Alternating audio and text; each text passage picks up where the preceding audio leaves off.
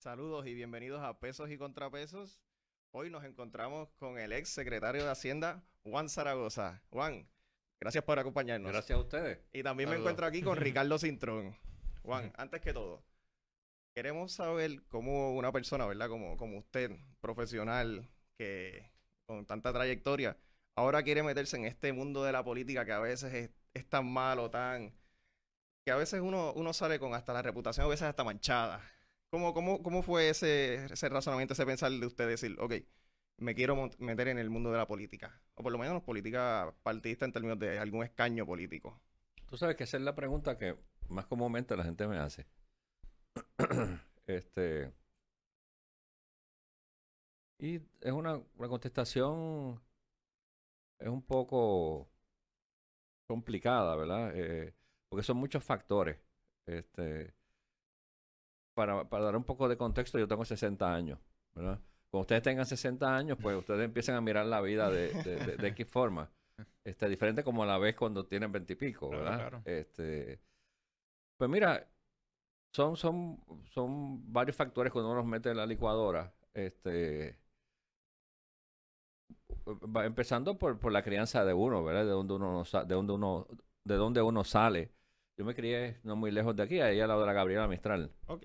Este, mi hijo mío era vendedor de carro, después billetero, eh, una familia de escasos recursos, este, pero donde todo el mundo, había un ambiente de echar para adelante. Tú sabes, co- cogíamos cupones, pero siempre se, se- eh, siempre se vio como una medida temporal en lo que podíamos echar para adelante. eh, entramos, mi hermano entró a la Yupi, yo entré a la Yupi, mi papá estudió en la Yupi también. Estudiamos, estudiamos simultáneamente en la Yupi. Estudió finanzas en la Mm. UPI. Yo estudié contabilidad. Contabilidad. Ok. Eh, mi hermano, mi papá y yo estudiamos contabilidad en la Yupi a la misma vez Con su padre también. con mi Wow. padre. Ok. sí. Papi se graduó a los 60, nosotros, yo a los 21 y mi hermano a los 21.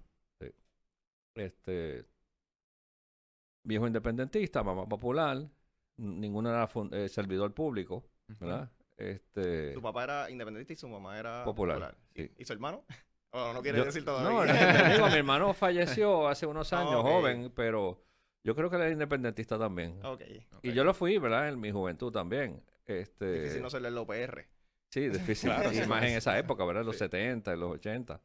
Este, pues yo soy producto de ese Puerto Rico, diferente al Puerto Rico donde están viviendo ustedes, donde yo tengo una hija de 29 años, donde a tu edad, a la edad de ustedes, yo no tenía la menor duda que yo iba a conseguir trabajo. Pero, Mm. pero ni- ni- ninguna duda. O sea, yo no tenía que estar pensando en un plan B Ujú. de irme Plan para afuera. Sí. No, no, no, no, no, no, no, porque es que era un país donde había esperanza. Y que muchos de los trabajos pagaban ba- relativamente bien en términos del costo de vida que había en ese momento. Y en términos de la preparación, era, sí, te requería menos, así que podía Sí, conseguir. entonces el sistema funcionaba, tú sabes. eh, aún si le das un poco más para atrás, ¿verdad? Yo antes de la Yupi, yo empecé en la Yupi a los 17, pero dale más para atrás cuando yo tenía 12, 13 años, que yo me pasaba corriendo bicicleta por ahí por Caparraterra. Mm. Eh, tú me preguntabas en ese momento que yo iba a ser cuando grande, y yo relax te decía, yo voy a ser economista, yo voy a ser Te Pero- gustaban los números de siempre. Sí, un doctorado en matemáticas. Este, te iba a decir, pero ven acá, pero tú tienes un coge cupones. ¿Cuál, es- cuál es esa actitud que tú tienes? Mm, No, porque la vieja me dijo que si yo estudio y me fajo, pues puedo hacer lo que yo quiera. claro. Pregúntate, pregúntate si esa teoría funciona hoy. Sí. Entonces, yo soy de ese Puerto Rico. Que la vieja te decía eso, ¿no? Usted, che para adelante, vele la juntilla, fájate, este, y, y tú, tú puedes hacer lo que tú quieras. Este, Con trabajo puedes hacer lo que tú quieras. Exactamente, a la UPI, fue súper bien, fui la nota más alta cuando me gradué, me becaron en Estados Unidos, cogí la revalida de CPA, fui la nota más alta cuando la cogí también. O sea, y todo eso desde ahí de Caparraterra, El cogiendo cupo-. Sí, una historia de progreso Dream. tremenda. Entonces tú, cuando tú me- ves para atrás, ah, estudié en la UPI a cinco pesos de crédito. Ah. Mi bachillerato, me, mi bachillerato sí. me salió. ¿Alguien sabe cómo, cuánto está de derecho ahora? ¿Tú sabes? Derecho, creo que están sobre ya 300. Mi si bachillerato neto de matrícula de honor Hmm. Me salió como en 100 pesos. No por crédito, no anual. Los cuatro años. Wow. Neto de matrícula de honor, como 100 pesos. Este. Entonces, cuando tú ves eso, y yo y con ese bachillerato yo he dado candela en cantidad.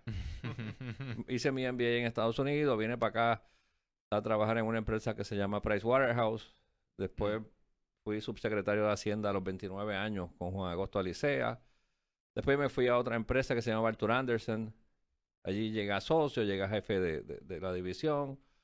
Este, entonces, como tú dices, pues ese es el American Dream. Y entonces cuando tú llegas a cierta edad, tú dices, caramba, yo tengo una deuda bien brutal con el país. Este, este país, eh, y así mismo mi hermano fue muy, muy exitoso también. Y mi hija que estudió en la Yupi, no a cinco pesos, ¿verdad?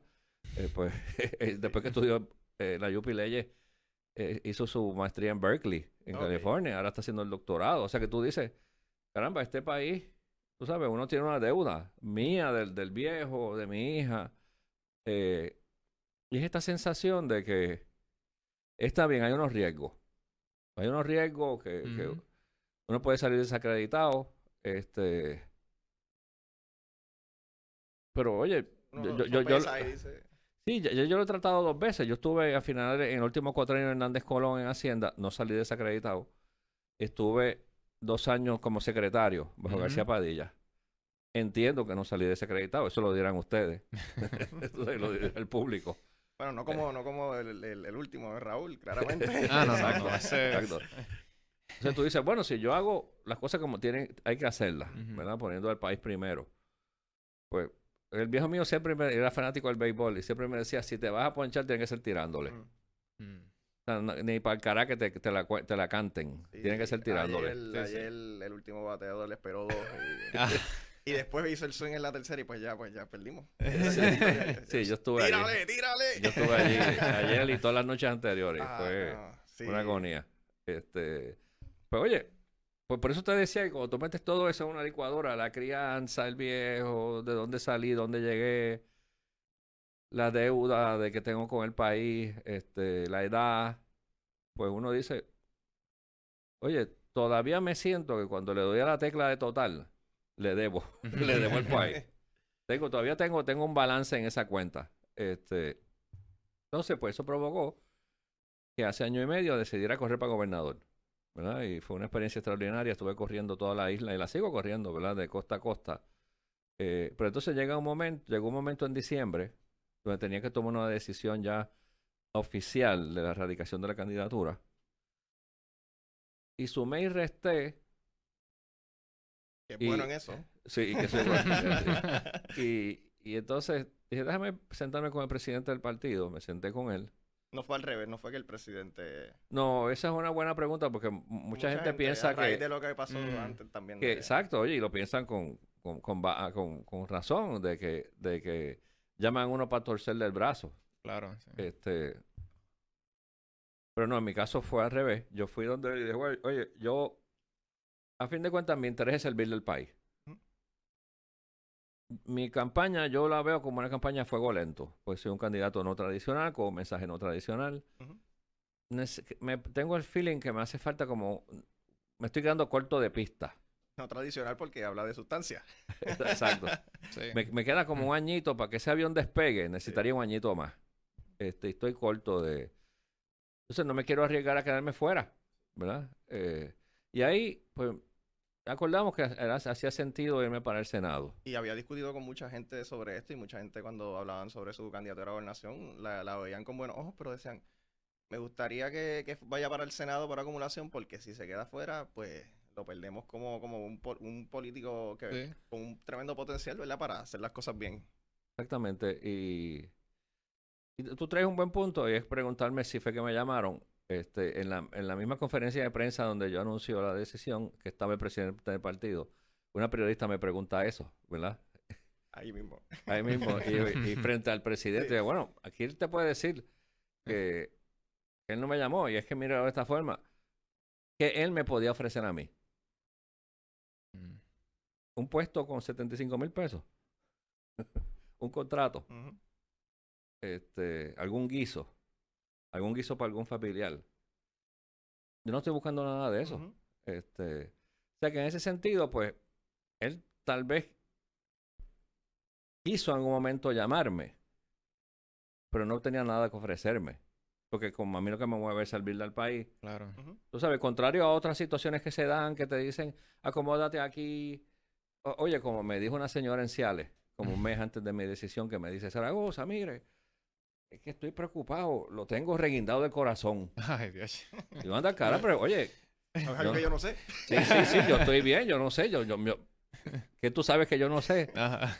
Y me dices que yo no sé de qué usted va a vivir cuando pierda Ah, la, ah, wow. la campaña. Digo, "Pu- pues viviré de lo que siempre he vivido, de trabajar. Esfuerzo que usted- Tú sabes. una oficina, me, me- me acaba de indicar también que... Sí, sí, oye. Sí, sí. Ay, Y, bueno. y pues eh, eh, es interesante porque el presidente del partido dice, bueno, es que a un candidato como Juan lo único que yo le puedo ofrecer es cariño. no, no- tengo más nada que ofrecerle. O sea que en ese sentido, pues, contrario a lo que alguna gente piensa que me llamaron, o oye, o, o teorías que hay allá afuera, que dicen que negocié con Batia, quitarme por un puesto. Pues mira, este, para hablar en arroyo habichuela, eh, pues la gente lo que estaría diciendo es que yo me quité por aceptar un puesto en el gobierno donde me estaría ganando una octava, una novena parte de lo que me gano ahora. Y si eso es buen negocio o no, que la gente juzgue. ¿verdad? Este, porque usualmente es al revés. Sí. Usualmente la gente, mucha gente va al gobierno a guisar. Sí. Muy poca gente va al gobierno a ganarse una sexta, una séptima, una décima parte de lo que se gana. ¿verdad? Como me ha pasado a mí dos veces en mi vida. Este, así que tampoco, o sea, yo no estoy buscando buscando ni puestos ni chavos. Yo No. tengo, yo he sido bendecido por el Señor en cuanto al éxito profesional y el éxito financiero también. O sea, yo no tengo, no, no tengo esa necesidad. ¿Y usted entiende que eh, su mensaje, su plataforma, eh, no, no conectó con, con, con Puerto Rico por el factor reconocimiento? o No, por oye, otras- conectó. Lo que pasa es que era, era, era fuego lento. Eh, eran, un- eran unas experiencias bien interesantes porque yo iba, yo eh, hago estos conversatorios donde de unos 20, 30, 40 personas y abro el floor, una vez hago unas exposiciones a discusión y la gente empieza a preguntarme de todo. De cofina, del acuerdo de energía eléctrica, de la reforma de salud, del estatus. Y a veces estamos dos y tres horas en eso. Entonces, pues la gente se da cuenta que yo domino esos temas y que tengo data e información de esos temas. Eh, entonces, el problema es que no me quieren dejar ir. Porque ellos me dicen, es que de las pocas veces que viene un político aquí que conoce, que puede hablarnos desde de, de- de- de los issues que tiene eh, educación especial en, en, eh, el sistema de educación, hasta el acuerdo de energía eléctrica, hasta el presupuesto, hasta el IVA, y que viene y tú le haces preguntas y te contesta. Dice que usted Este, viene con fundamento, como, como debe o sea, ser. entonces la gente me persigue hasta el carro. No me dejan ir haciéndome preguntas, porque dice, es que aquí nunca, aquí siempre vienen con unos mensajes enlatados, con el chichichijá Genérico, y con el fuego popular, y se van corriendo, pues siempre andan con prisa, tú sabes. Este, o sea que sí, estaba, estaba percolando el mensaje, estaba percolando. Este, lo que pasa era que era fuego lento. ¿verdad? Porque todavía, y esto pasa en todos los, por lo menos en los dos partidos principales, ¿verdad? Hay gente que... Hay seguidores de todos los partidos que no necesariamente tienen como norte el bienestar del país, que lo buscan, los que buscan el bienestar de ellos. Claro. sí. Este, Ese es de sobra, lamentablemente. y pues no te niego que sí, tuve varios encontronazos con gente en las actividades. Cuando, que cuando me venían a, a- a exigir que le prometiera que iban a ser supervisores del área norte de, de energía eléctrica o de ACA Sí, porque lo hacen así, así. o del fondo. Sí, no, no, Sí, no, sí sin van, contemplar, directo al hígado. Pues, Si quieres mi ayuda, pues ajá, quiero algo a cambio. pues, pues mira, pues no cuentes conmigo. Este, o sea que hay de todo, hay de todo en la viña del Señor. Yo pues hablaba directo, no estaba prometiendo cosas. Los otros días en las fiestas de la Sanse que estaba, varias personas se me acercaban, jóvenes, y me decían, ¿y qué me puedo prometer? Ujú. Prométame algo para votar por usted. Y yo, bueno, no sé, ¿quieres que te prometa una compra todos los meses? O que vayas con la licencia y te llenemos el tanque. Ujú. O la Yupi gratis para todo el mundo. ¿Quieres que te prometa eso también? Este, tú me dices, yo te prometo. Yo te puedo meter todos los embustes que tú quieras. Es muy difícil que un político no, no prometer. O te puedo decir la verdad. El país está quebrado. Ajá. Y cuando tengamos que pagar la deuda, los huevos se van a poner a peseta. Tú me dices que tú quieres. Si quieres que te prometa la mentira o que te diga la verdad. Que todavía no hemos pagado nada de la deuda en esta administración. No, Exactamente. Los próximos de años eso, eso Una sí. universidad que estamos hasta, hasta los otros días decidiendo si se van a cerrar recintos. De- se está proponiendo Yupi gratis para todo el mundo. Ah, de que yo creo que, de que yo fui producto de esa Yupi casi gratis, sí. De que debe, debemos ponernos esa meta, sí. Pero de que no lo puedes prometer para, para, el cuatrienio que viene, porque es que el cuatrienio que viene, cuando tengas que pagar los 1.500, 1.800 millones de deuda, va a ser otro juego de Y ahora pelota. con todos estos acuerdos que están haciendo. Sí, es que ciertamente la, eh, usted dice que fueron meramente eh, jóvenes, pues eh, es natural que nosotros pensemos que, pues mire, eh, sí, sí, está el elemento de que nos hacen estas únicas promesas, de que eso, yo creo que bastante, o sea, de- algo particular de nuestra generación es que estamos dentro de al tanto de todas las de, de los temas serios de Puerto Rico, no solamente estamos en Facebook viendo lo que pone, lo que pone las personas. O sea, estamos.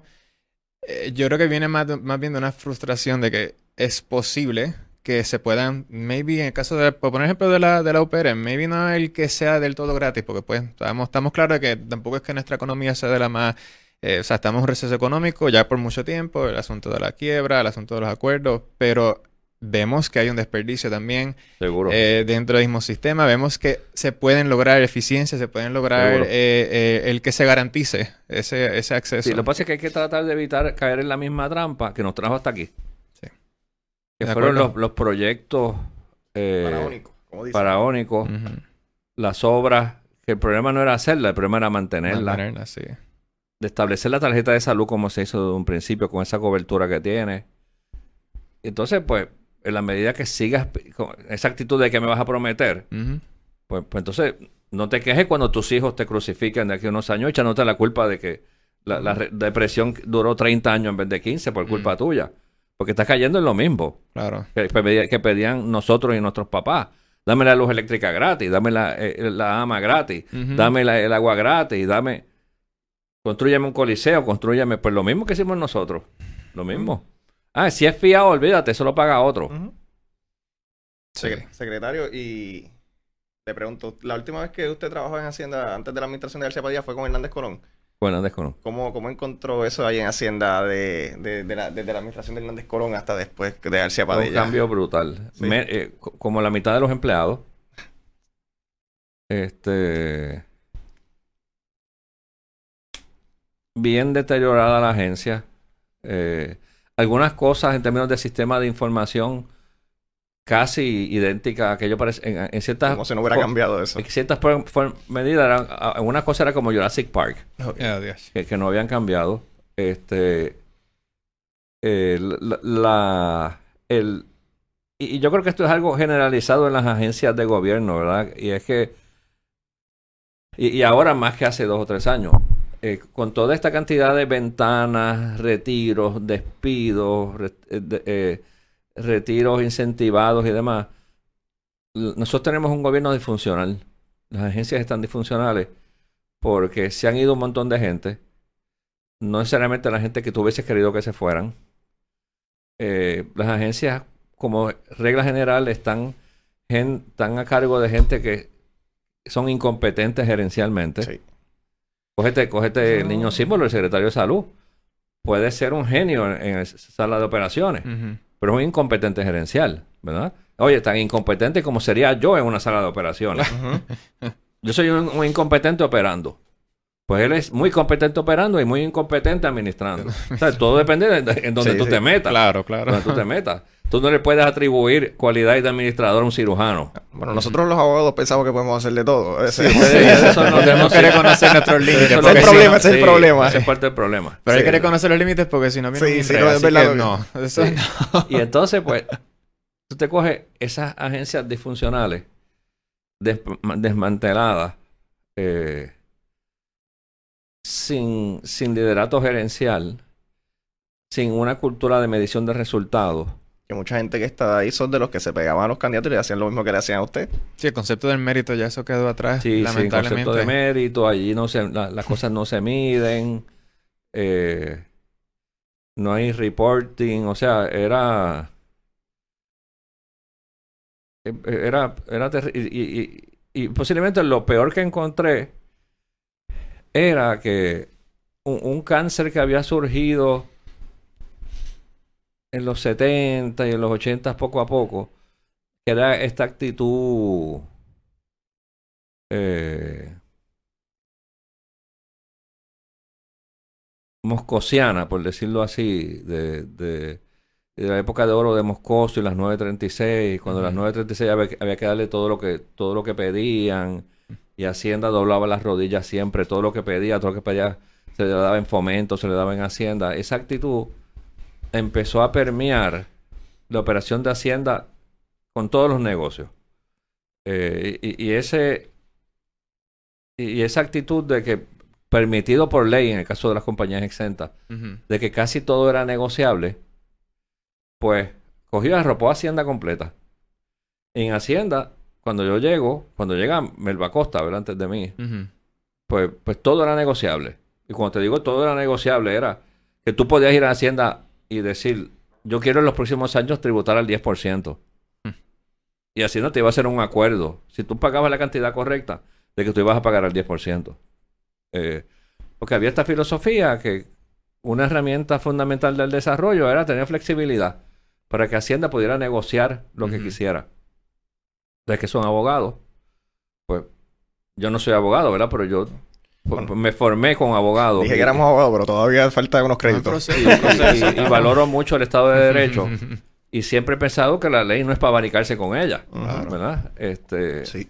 y de, de lo más deteriorado que encontré fue eso, esa actitud de que todo es negociable, todo, todo, todo. Eh, te digo, por ejemplo, el niño símbolo fue una transacción que me llamó, llamó a mi oficina un abogado, un buen abogado popular, pidiendo una reunión conmigo porque había un, te- tenía un cliente que había vendido su negocio y se iba a ganar 100 millones de pesos. Estaba llamando para ver cuánto iba a tributar, ¿verdad? Y la ayudante mía, que era abogada, dice, bueno, pero, pero eso es sencillo, porque la ley dice que él es un individuo, él es, sí es un individuo. eh, Pues, pues, pues eso es ganancia de capital, pues le aplica de X tasa. Ajá. Y el abogado le dice, no, es que son... No, yo sé, me dice, yo le digo, yo sé eso, pero es que yo quiero hacer un arreglo para pagar menos. Ajá. Y ella le dice, Wow. pero ¿y cómo? Y me dice, pues como siempre. Anda. Pero ¿y cómo que como siempre? Bueno, si tú quieres, yo te puedo llevar cinco o seis casos anteriores. Pues si la, la ley dice 15, yo porque quiero pagar 3. Pero ¿y cómo se paga 3? Pues como siempre se ha pagado, Wow. así era que se corría El modus Hacienda. operandi es... ajá. Así era que se corría Hacienda. Lo burlo que lo hacen ahí como... Y lo burdo. Sí, es lo que, llaman ahí, como ¿no? que Sí. se supone que usted entonces- sepa Entonces, no estás al tanto, es que Ajá. así es que así es que bregamos. Y entonces nosotros Wow. propusimos legislación en ajustando la sección bajo la cual se hacían esos acuerdos. Y yo cínicamente decía, y cuando fui a la legislatura lo dije, que era una, se hizo una enmienda eh, sin precedentes y atrevida, donde estábamos añ- añadiendo a esa sección que todo acuerdo que se hiciera tenía que ser bajo el marco de la ley. Mm. ¿Verdad? Sí ¿Qué que cosa? Eso Suena- es, eso es como como que- sí. oh, ah, Eso es atrevido. obvio, Sí, sí. ¿verdad? Este, Las cosas no se Y- hacen. y entonces, pues todo a Torrey se fue en contra, me- gente del colegio de CPA, abogados, porque obviamente le estábamos tocando su bolsillo, porque esos claro. acuerdos creativos se cobran bien. Ujú. Lo vemos ahora con la recién aprobada reforma contributiva. Todos estos nuevos este, ajustes que, que se han hecho, ahora que, sí, en esencia, digo, de lo que, de lo que él he podido leer, que en esencia son cada vez menos de- deducciones y que ahora, pues sí, es más, es más negocio para los contadores. Pero hay unos factores ahí que tenemos que considerar que realmente eso moviliza el desarrollo económico que tanto necesita Y Puerto dific- Rico. aumenta los costos de cumplimiento, dificulta. Pues nada, volviendo a tu pregunta original de cómo encontré el departamento, pues deteriorado en muchas dimensiones. Deteriorado, este. Pero le metimos mano a varias de esas situaciones con esa legislación. En el área de sistemas de información también, aquello era Jurassic Park. Compramos lo que es Suri. eh, esa, hicimos esa inversión, que eso es, es un proyecto grande de cuatro o cinco años de implementación, ya está como en el tercero o el cuarto. Ha tenido sus traspiés, ¿verdad? Porque estos sistemas grandes y complejos, pues, generan un poco de fricción. Este, se atendió eso también. Eh, se- también encontré bastante deteriorada el área de la fiscalización. Mm. No sé si ustedes recuerdan. eh, tienen que recordarlo, ustedes estarían en bachillerato. Los operativos, operativos que hacíamos cerrando negocios. Sí, eso es lo Sí, que quería sí. preguntar ahora. Usted cogió notoriedad por eso. Sí. Sí. Este, esa fue una dinámica bien interesante porque yo no sé si ustedes rinden planilla y si no la rinden no me tienen que decir. Pero, pero cuando uno rinde la planilla de individuo, tú la rindes, determinas tu contribución. Oye, y si no tienes chavo, pues manda la planilla sin los chavos. Ujú. ¿Mm? Y Hacienda ya lo apunta en los libros y después te lo cobra si te lo cobra. Es, es normal. Y entonces hay un conocimiento generalizado de que la gente entiende y es correcto de que el delito es no radicar. No es no pagar. Mm. ¿verdad? Entonces yo llego a Hacienda y a los pocos meses le digo a alguien, ven acá. Y la planilla que rinden los negocios de IBU, Mm. la planilla mensual. Tú vendes, cobras el IBU y mensualmente haces una planillita y mandas a los chavos. Digo, ven acá, esa planilla, hay gente que la manda sin chavo. Porque a mí no me hacía sentido que la mandaran sin chavo. Claro. Porque ¿qué tú me estás diciendo en la planilla? Me estás diciendo, no, mire, señor secretario, Negocio, ¿no? yo tengo una tienda de vender ropa, vendí 300 mil pesos, en aquel momento era poner 7%, vendí 300 mil pesos, cobré 21 mil, pero me quedé con ellos. Y dije, eso pasa. Porque, oye, si yo me quedara con ellos, yo ni rindo. Claro. Pero yo, la gente de verdad me, me envía una planilla diciéndome que se quedaron con los chavos. y la empleada me dice, mire, secretario, aquí hay una guía telefónica de casos de esos. ¿Y por qué no se atendían? Eh, Y yo le dije, ¿pero y qué? Y, y después de medicarme, me pregunté, ven acá, pero ¿y qué hacemos con eso? Y bueno, eso se apunta allí en un libro y de vez en cuando se le da seguimiento a ver si quieren pagar. De vez en cuando. Ok. Entonces le dije, ven acá, pero hay gente que lleva mucho tiempo haciendo eso. De- 12 meses, 24, 36 meses. Sí, hay mucha gente. Yo, Mira, mira el Sí. ver. Hay mucha gente que lleva años cobrando el IVA y quedándose con él.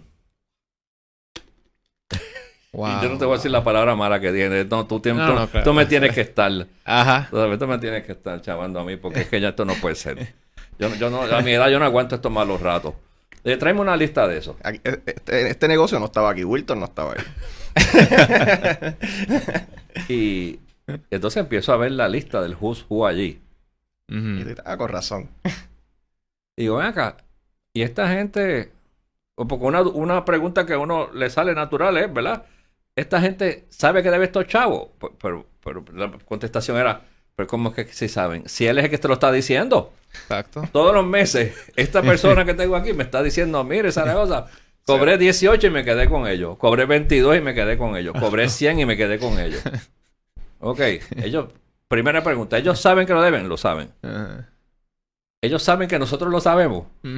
Aquí se le ha enviado alguna carta. Sí, se le han enviado cartas. Ok. ¿Ellos han respondido? No han respondido. Vamos a hacer una cosa. Envíale otra cartita. Para que sepan que... Pero oye... Sí. Y ponte en la, en la posición de ellos. Tú llevas 24, 36, 48 meses robándote el IVU. No ha pasado nada.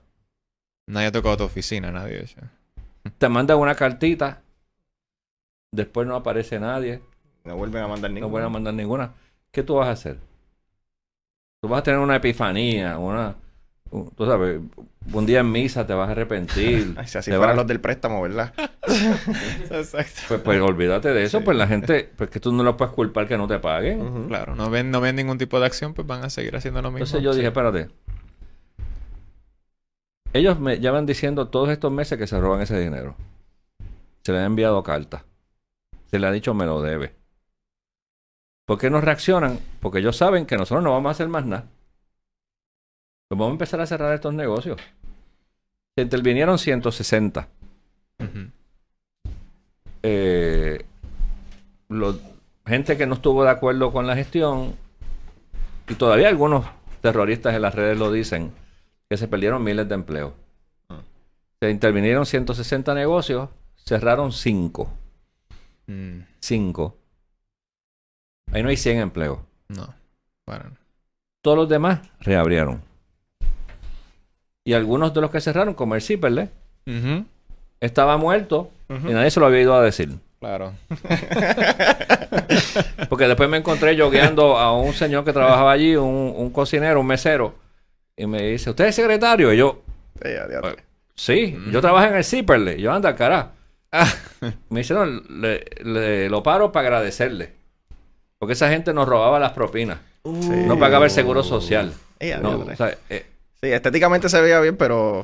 Pues mira, muchos de esos negocios que cerraron, pues cerraron porque estaban, cer- estaban muertos. Este, eh, si- desde el punto de vista comercial. Sí, ya tienen otros defectos que Si desde el punto de vista comercial, si tú, para que tu negocio sea viable, tú tienes que coger un impuesto que es sobre la venta, arriba sobre la venta, sea un 6, sea un 10, sea un 11, y consistentemente quedarte con él, para que el negocio sea viable, Sí. Tú tienes un problema. Claro. O estás comprando caro, o estás vendiendo barato, o no estás vendiendo bien. Pero si tú necesitas ese influjo de cash, un 11, un, un 6, 8, un 10, un 11 por encima de las ventas, por encima de tu competencia, y con todo y eso tu negocio no corre. Mira, mi hermano, Son señales ahí de que... Usted- este, ¿Usted era el secretario cuando, cuando quería impulsar lo del IVA o era Melba Costa? no, era yo, era yo. Y- Eso fue una experiencia interesantísima. Lo hemos, lo hemos hablado varias veces con Alejandro y no ha dicho su versión, pero también para ver. Sí, pero la- es más, la, la de él es más política que. Sí, yo con Alejandro estuve, corrimos la isla completa orientando. Eh, el IVA, eh, el concepto de nosotros del IVA es más amplio que el concepto latinoamericano y europeo. Porque aquí, para propósitos de mercadeo, se puso, se usó el concepto del IVA para empaquetar. Bueno, empaquetar suena como coger de tonto, ¿no? Para, para, Agrupar. para agrupar, una palabra más. Siempre, bueno, los estudiantes de leyes siempre tienen las palabras correctas. Este, para agrupar dos conceptos. El cambiar el sistema que teníamos de impuesto al consumo, Mm. que es casi un IVA. Eh, yo te diría que es 80% IVA. El cambiar ese sistema que fuera un IVA completo. Pero más importante que eso, y por eso lo distingo de Europa y de Latinoamérica, porque en esos otros países esta segunda pata no necesariamente existe. Y era que la visión de nosotros era recalibrar el sistema a que el- la carga contributiva recayera más sobre el consumo que sobre el ingreso. Y que personas como ustedes, cuando tengan que empezar a rendir planillas de income tax, no tuvieran que rendir planillas de income tax. Eh, porque el gobernador y yo, ¿verdad? Explicábamos que uno, uno se acostumbra a las cosas, pero si tú lo ves fríamente, tú dices, oye, yo trabajo mensualmente. Y el gobierno, y por el mero hecho de, de generar un ingreso, el gobierno me saca un dinero. El gobierno no espera a ver qué yo hago con ese dinero. No sabe si yo lo uso para mantener a los viejos míos que están enfermos, si lo ahorro todo, si lo invierto todo, si me lo bebo todo. O sea, el gobierno les es indiferente. Meramente por el por la por llevar a cabo una actividad económica de generar ingresos, el, el gobierno me da una mordida. Y eso como que no hace mucho sentido. Y la, la lógica de nosotros era, vamos a dejar que tú trabajes, vamos a dejar que inventes, que, que- como ustedes que están buscándose, bu- buscando alternativas, va- voy a dejar que generes tu ingreso. Dependiendo en qué lo gastes, me vas a pagar. Ay. Claro. Si tú lo ahorras todo, si tú te comes la ropa vieja, como decía el viejo mío, y decides a los 40 años todavía estar viviendo con los viejos, tú sabes. La ropa Este, vieja, eso- este, pues, pues, pues muy bien, pues te lo ahorras todo, tú sabes. Este, eh, si tú decides tener cinco plasmas en tu casa y unos equipos de sonido, pues, pues, pues también muy bien, pues entonces yo te agarro con el, con el, con el IVA. Este, o sea, por eso el IVA, en el caso de nosotros, era, era eh, juntaba eh, la dimensión del impuesto al consumo, claro, subiéndole la tasa, eh, porque íbamos a eliminar la contribución sobre ingresos. Y la idea era que ningún puertorriqueño individual, a nivel individual, radicara una planilla más.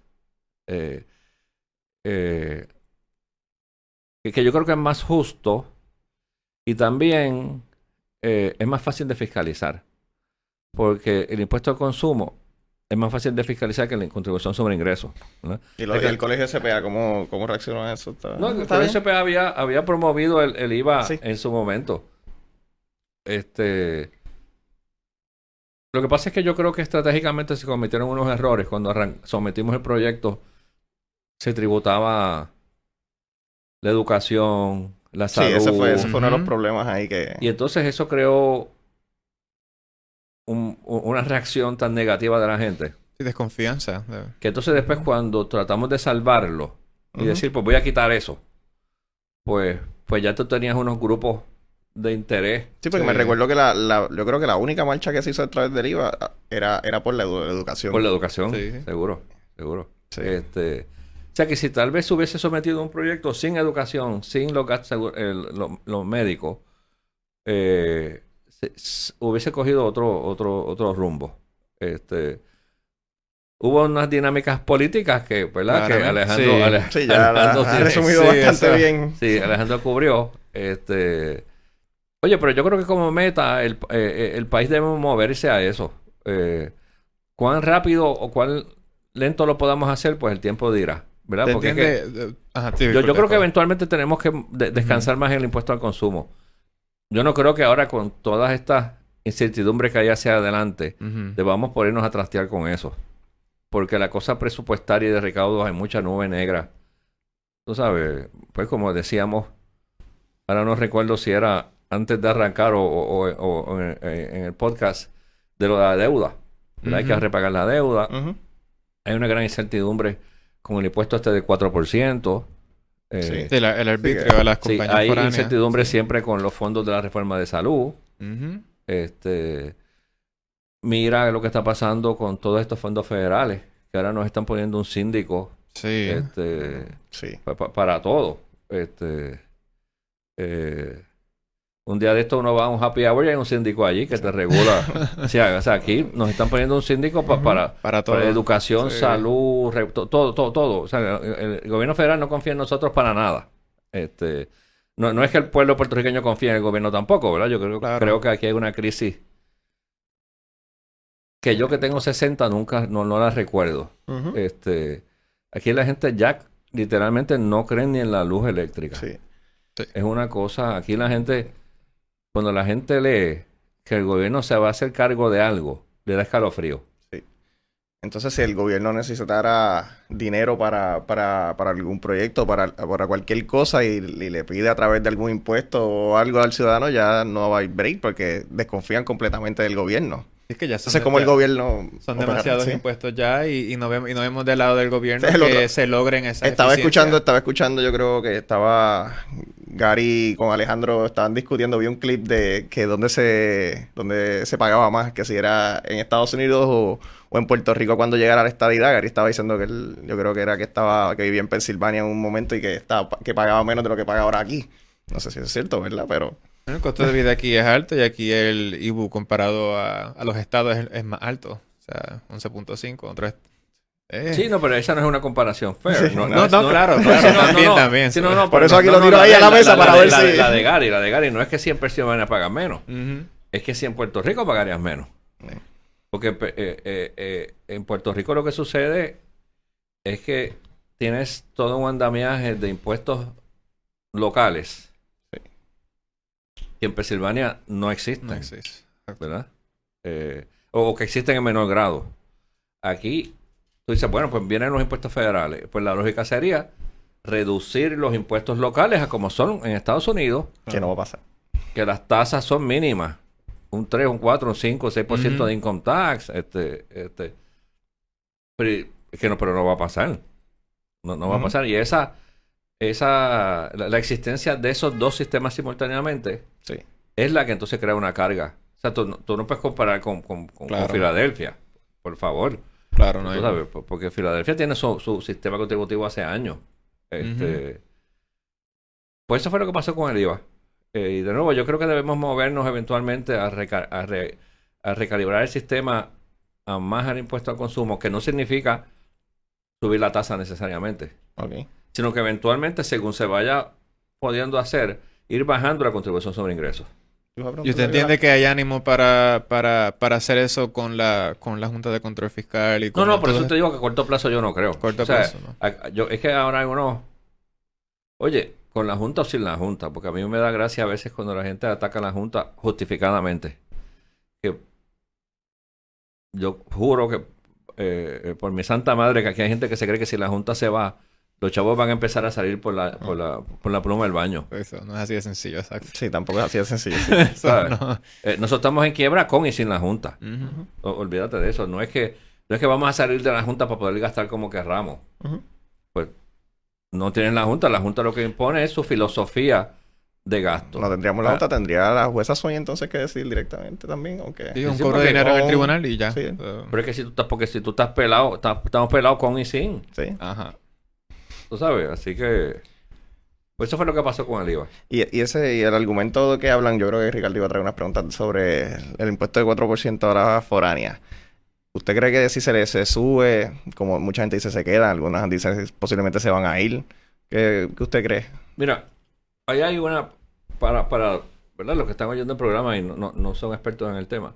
Esto es un impuesto que sale a, surge hace unos varios años con bajo Fortuño. Y fue un diseño, fue algo que se diseñó para aumentar la carga contributiva de esas fábricas que están aquí. De las que quedaron. de las que quedaban, eh, de las que quedaban después de la, de la derogación de la 936, que la Ujú. 936 en su momento, en el 96, pues habían 175 mil empleos. Sí. Hoy hay 75 mil. Ujú. Son 100 mil pesos menos. Eso es para dejar el récord claro de los que piensan que en ese sector económico aguanta todo lo que tú le quieras poner. Ese sector económico, como siempre, es susceptible que Claro. si... po- Porque eso es lo que llaman manufactura de enclave. Tú lo pones aquí lo, o lo muevas allá. Sí, Tú- donde... tú- tú- yo voy con mi maleta donde sea mejor negocio para mí. sí. Esto no es porque las playas son bonitas. ¿verdad? Eh, pues se le quería sacar más leche a esa vaca, pero todas esas empresas tenían un decreto de exención, que es en la naturaleza de un contrato. O sea que legalmente eh, no ibas a ganar el caso. Claro. Contrato de 10, 15, 20 años. Este, entonces dijeron, ¿y cómo le busco la vuelta a esta, a esto, para que la carga recaiga sobre ellos, pero sin entrar en una disputa legal? Además que la disputa legal te duraría años. Entonces se inventaron esta mecánica bien creativa, eh, donde se le impone el impuesto a las empresas relacionadas de allá afuera que le compra a la local. Ok. Este, ¿Eso es la, la transacción de negocio? Eso, eso, no, eso era... Sí, bueno, sí, son, son transacciones entre relacionadas. Este, y el IRS lo vio. Tufito no le gustó, miró para el lado y dijo, bueno, yo no, yo, yo voy a mirar para el lado. Pero desde el principio no- nos dijo, esto pónganle fecha de muerte. Ajá. Y que siga Porque- bajando también, si no me equivoco, que no. Empiecen a bajarlo, pónganle fecha de muerte, porque a mí no me gusta esto. Porque a fin de cuentas, el que está pagando el ticket, dijo el americano, soy yo, siendo el americano. ¿verdad? Este, porque ese impuesto, esas empresas lo reclaman como un crédito en la playa federal. O sea que a final de cuentas, pues se le paga a Puerto Rico, pero se le reduce a lo que esas empresas tendrían que pagarle al gobierno federal. que en el neto el cantazo lo cogen ellos. Sí. Eh, que entonces es otra forma de subsidio.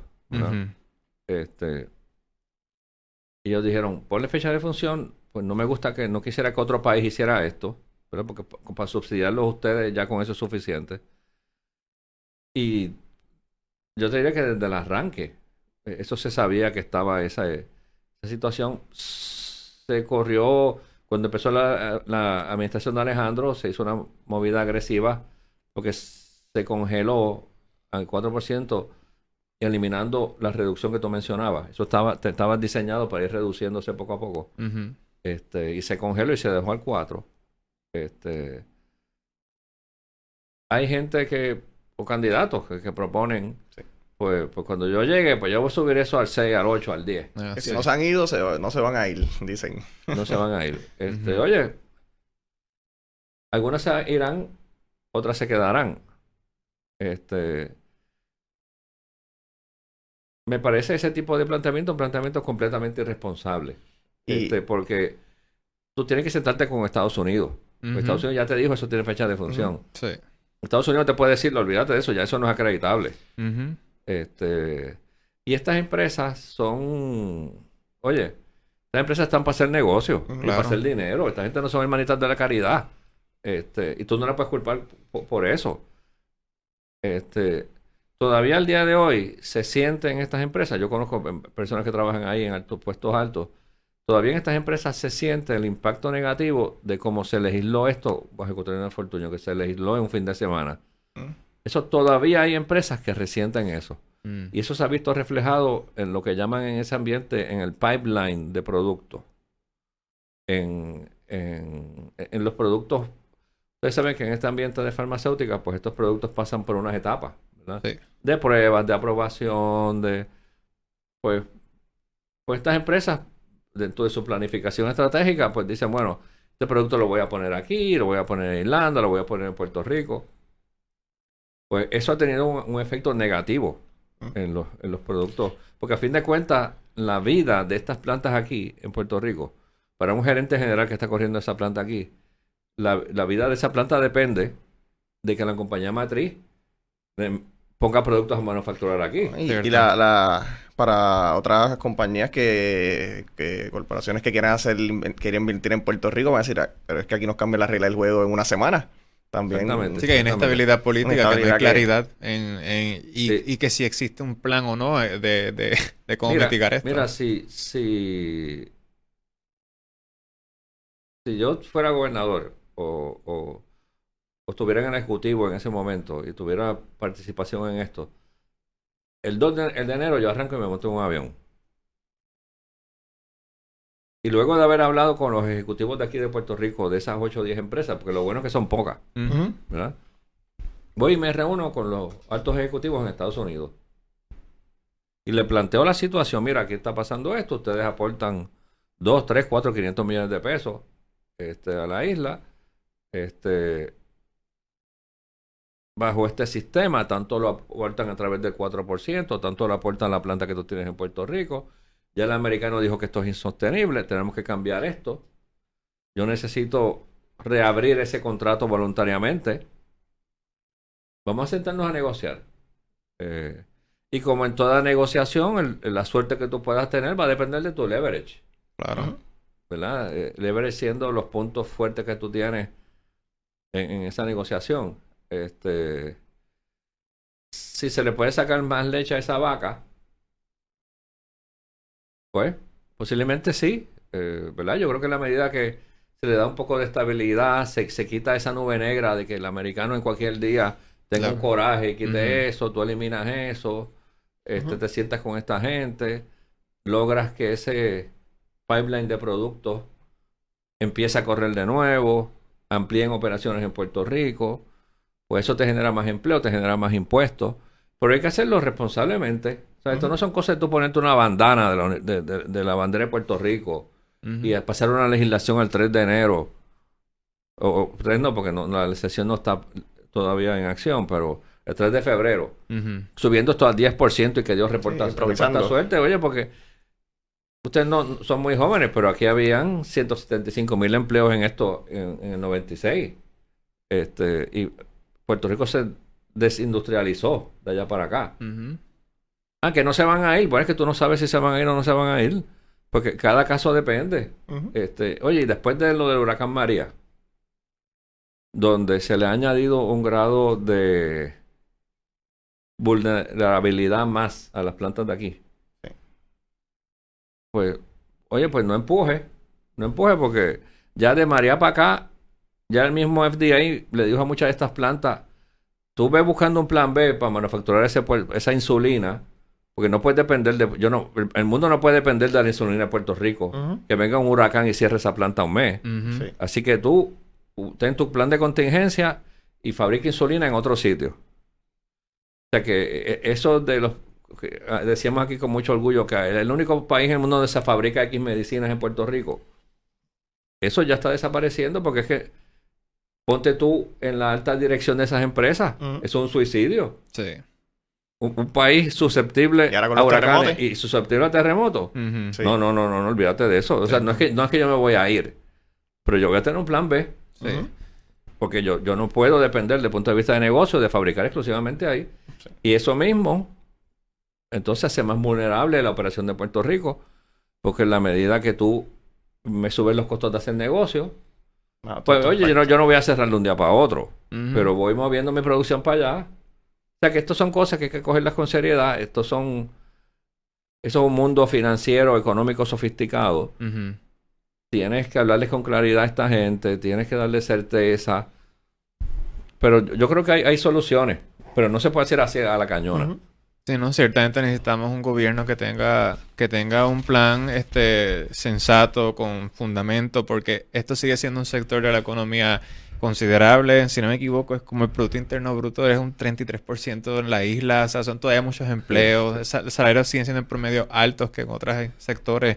No puede ser de que, de que dependamos también de, de que, pues, si como esto surge también en parte porque en el Tesoro Federal, pues, hay una nueva administración y que no es este, simpática con Puerto. Rico, que tiene desconfianza con nosotros, que dice que el gobierno entero es corrupto, y, pero la gente es buena. Eh, pero, ¿y qué hacemos nosotros acá? ¿Qué plan tenemos? Eh, ese, es- son esas discusiones que, que, que hay que tener. Yo diría que para el próximo cuatrenio, eso es de los retos grandes. Sí. Eh, todo esto de la credibilidad. Sí. Porque hemos, hay un déficit de, un déficit de credibilidad brutal. Brutal, brutal. O sea, Como usted dijo, de- del gobierno federal y del pueblo de y Puerto del Rico. pueblo, o sea, en las dos dimensiones. Sí. O sea, a esta gente, me decía el otro día alguien en broma y en serio que tú vas, a, un funcionario de aquí va a Washington, del gobierno de Puerto Rico, y, y le dice a algún ejecutivo de allá, good morning, y el tipo mira por la ventana a ver si está de noche. Porque ni, ni- ni el good morning se lo creen. Este, entonces, en un ambiente así, eh, que no te creen, oye, y de cierta forma con toda la razón del mundo. Sí, Este. Sí, ya podemos ver con lo de Nancy Pelosi que quieren aprobar este un dinero para lo que está pasando aquí en Puerto Rico y ya Trump dijo que, que no va a firmar que nada. con, con y él no cuenten. Incluso creo que también el Senado dijo lo mismo. so, ya hay dos barreras sí, ahí. se alinearon ya. Sí. Exactamente. Y entonces, para llover sobre mojado, no sé si han estado al tanto de la investigación que tiene el IRS sobre Microsoft. No. Sí, Eh, Sí, un, un poco sobre eso, pero no con, no con tanto detalle, pero sí. Sí, sí, que está acusando a Microsoft de que está usando a Puerto Rico para, para canalizar ingresos en exceso. Ok. Este, y, y- había un asunto de la propiedad intelectual que ellos habían... eh, transferido a Puerto Rico para entonces Mm. poder cobrar más. Y entonces son, en términos de la IRS, ¿verdad? Son cuatro gastos de empleados. Como Pero la operación, de, pero la operación de Puerto Rico se gana una cantidad que no va a la par con, con, con, con la cantidad de empleados y la actividad económica que lleva. O sea que para llover sobre mojado, tienes ese caso que está eh, en, en las redes, está en la prensa estadounidense, donde va a lo mismo. Puerto Rico, el país que- de la busconería, Eh, eh, que lo que, que- porque a fin de cuentas, ese ticket lo paga el americano, de nuevo. ¿verdad? Lo que Microsoft deja de pagar, se lo deja de pagar a ellos. Este, o sea que, Puerto Rico Papers. exactamente. Mm. Entonces que ahora para llover sobre mojado, pues entonces le añade eso, entonces le das, le das más piedras para que te tiren. Sí. Tú sabes. Este, no, es una, es una situación, aquí va a estar, lo, lo malo con la credibilidad es que toma años en recobrarla. Sí. ¿verdad? Este, Y a nivel individual, pues la gente, como te decía, la gente le da escalofrío. Cada vez que oyen, no, y el gobierno de Puerto Rico va a hacer tal cosa, se va a hacer cargo de repartir esto, se va a hacer cargo Sí, de... ya mejor- vemos con, lo- con, con su ministro ahí para el sur, sí. Ujú. No, o sea, que el- es que el, el gobierno... y- y- esto ha sido algo progresivo, ¿verdad? Lo que pasa es que llegó a su clímax en este cuatrienio. El gobierno colapsó. O sea, aquí no... Muy pocas cosas en el gobierno funcionan. Sí. Este, la luz eléctrica es, no es consistente, la calidad del agua, las carreteras, el alumbrado, los sescos, el sistema de salud, la, la policía no tiene, no tiene patrulla. O sea, eh, no sé si ustedes han leído estos libros sobre lo que pasó en Detroit. Este, hay un libro bien interesante, Mm. que ahora se me escapa el, el nombre, que te narra todo ese proceso progresivo de deterioro. Igualito que aquí. Eh, la oscuridad en las carreras, en la noche, eh, falta de, de seguridad, la calidad del agua, la electricidad. Este, eh, allá también explotó por, la, por el recogido de basura. Y entonces, como eso es parte de- del te- territorio de, de- de Estados Unidos eh, continentales, pues la gente co- coge, monta cuatro cosas en el carro y se va. Claro. La, la- la- se vacía la ciudad. La sí. ciudad se vació. Se vació y es que pues la, eh, la ciudad dejó de funcionar. Sí. O sea, de, de lo básico, de recogerte la basura, de darte agua, luz, el sistema educativo, to- todo aquello col- colapsó. Sí, tierra de nadie. Se convirtió en tierra de nadie. Sí. sí que es un panorama complicado, yo, pero hay que tener esperanza. Yo creo que, que podemos, va a tomar tiempo, pero se puede reconstruir el país. Sí, este, le esperemos, la juventud, le- este, vamos a ver si confía también en usted y le, le- le pone ese cargo también ahí a- en su espalda para que desde el Senado, si logra ser electo, pues impulse esas medidas Así, así que será. usted Así será. propone. Necesitamos personas que, que sí, que estén, que estén claros de cuáles son nuestros retos, que tengan los fundamentos y que tengan, y que no estén, como usted dijo, esas falsas promesas que ya el pueblo está cansado de ellos. Gracias por estar con nosotros aquí ¿Cómo otra vez en Peso y Contrapeso. Nos faltó una hora Gracias. todavía para Sí. seguir hablando. Entonces, todavía, todavía tenía varios temas que queríamos tocar, pero estuvo bien interesante y quisiera que después otra vez nos acompañara en otro no. momento. Claramente, sí. Bueno, eso fue todo por hoy. Gracias. Gracias.